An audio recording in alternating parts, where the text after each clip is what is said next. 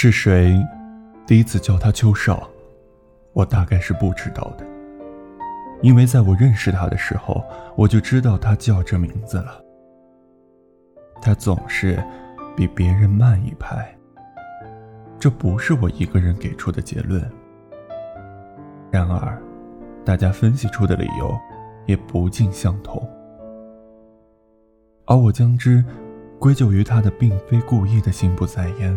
还好，我们都不是着急忙慌的人，我们可以等他一拍，或者将说过的话再说一遍。在刚认识他的时候，我是不看好他的，也许是交流的不够深入，但也说明我还未具备一双一招识人的慧眼。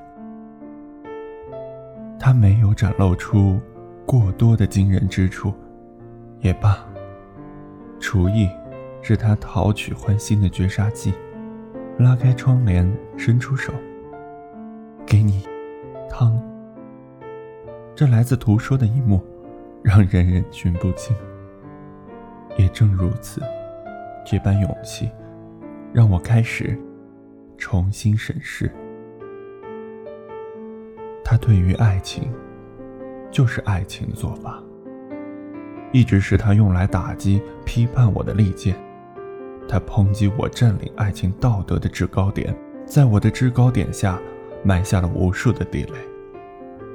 他以一个旁观者的身份，把我的爱情观炸得体无完肤，面目全非。而对于他自己，他从来不需要炸弹，他需要的只是一如既往的慢一拍。既然已经说到了爱情，那就不妨多说几句。他大学时代的爱情，已经死去很久了。而且，就是死在大学时代。他用雪地放烟花这种三脚猫的伎俩，日积月累融化了女孩的心。以后的种种，我也是不太清楚的。我只是如路人一般见过他出现在女生宿舍的门口，但后来想想，他这样慢一拍的人，会不会在爱情的仙境里迷了路？其实，我的疑问是多余的。事实在我产生疑问的时候，就给出了答案。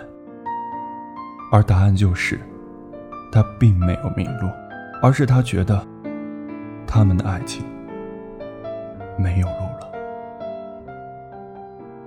爱情之路没有了。但这只是与过去某一个人相关，这一点。他辨识得很清澈，如此，他才有时间在我的制高点埋下地雷，才有机会让他的爱情显得不那么焦躁。内在思想的变化，一定是在生活中有过某种与之对应的经历，而外在的变化，又是内在思想变化的物质表现。我依然清晰地记得。是在哪一个时段，甚至可以具体到哪一天。当然，这并非能理解为我的记忆力很好。邱少是以怎样的装束走进我的视线，走什么样的路线，耍什么样的风格，无可厚非，也不置可否。但是。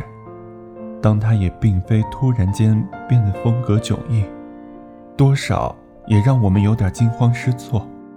小西服配耐克板鞋的日子再也没有了，代之而来的是擦得锃光瓦亮的尖头皮鞋。也许他早就该这样了，也许他变化的时辰恰到好处。但无论如何，至少我看到了他在踩着皮鞋走路的时候，脚步是坚定的，是稳健的。唱一首悲伤的歌回忆像泉水涌过再唱不出那样的歌。我们一起坐在阴暗的角落那个喝醉的夜晚，挡不住我们的步伐。至少还有那迷人的月亮给我们光。坚强的不是我们，有一些幻想，请你带我回到老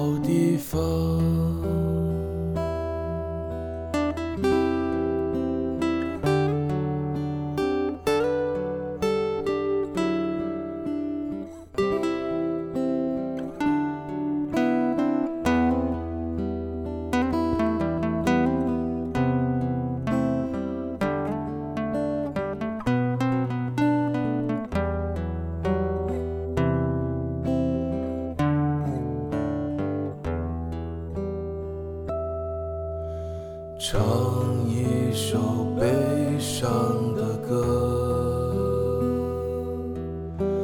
回忆像泉水涌过，再唱不出那样的歌。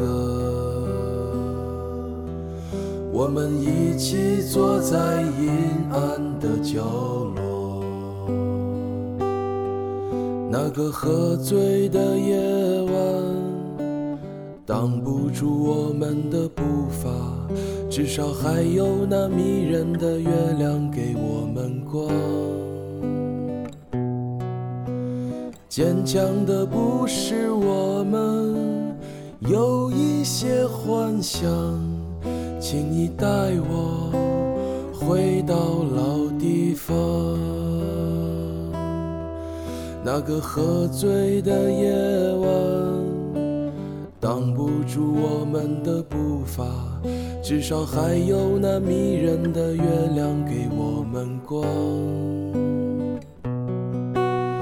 坚强的不是我们，有一些幻想，请你带我回到老地方。请你带我回到老地方，请你带我回到老地方，我们一起回到。